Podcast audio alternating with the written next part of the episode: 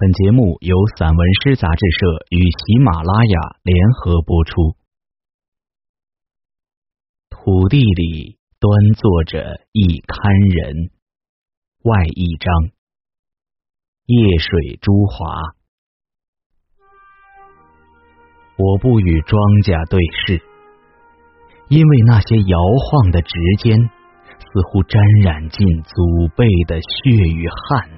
而愈发威严，包括那一个个微小的坟影，在辽阔的蓝天下抵御四季的流光与风寒。我听任一百种生物途经夜色，奔波在月影里，神秘、慌乱。听任田鼠家族的聚会，令村民的梦乡更加喧闹。大家共同享受收获带来的喜悦，挽起手像蒜瓣一样紧紧拥抱。大地一岁一枯荣。多少耕田的人就葬在他们生长的地方。村民会老，村子会旧，唯独田野的风刮过乡间，撞击一代代人的胸腔。活着，血液中土性奔涌；死后，坟间。也要锐利，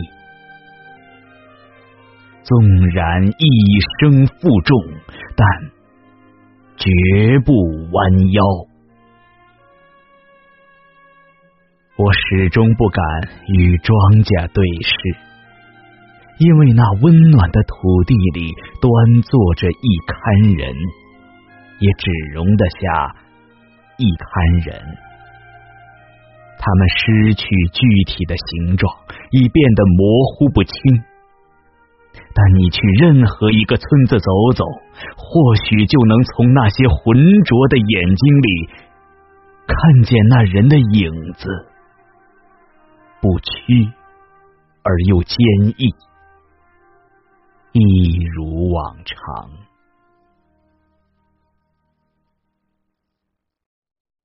风香。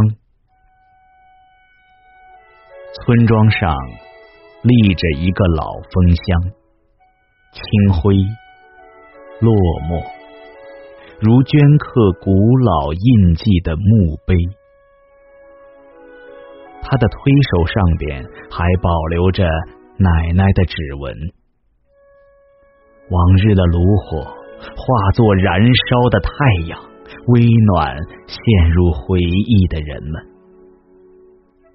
炉膛里的红薯有一颗滚烫的心脏，照亮我黑漆漆的少年。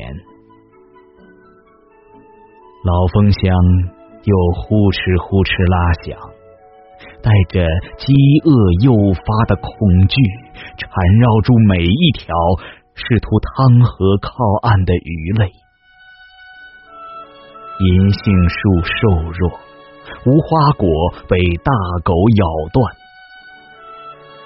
我脑子里的画面一块块被斑斓渲染。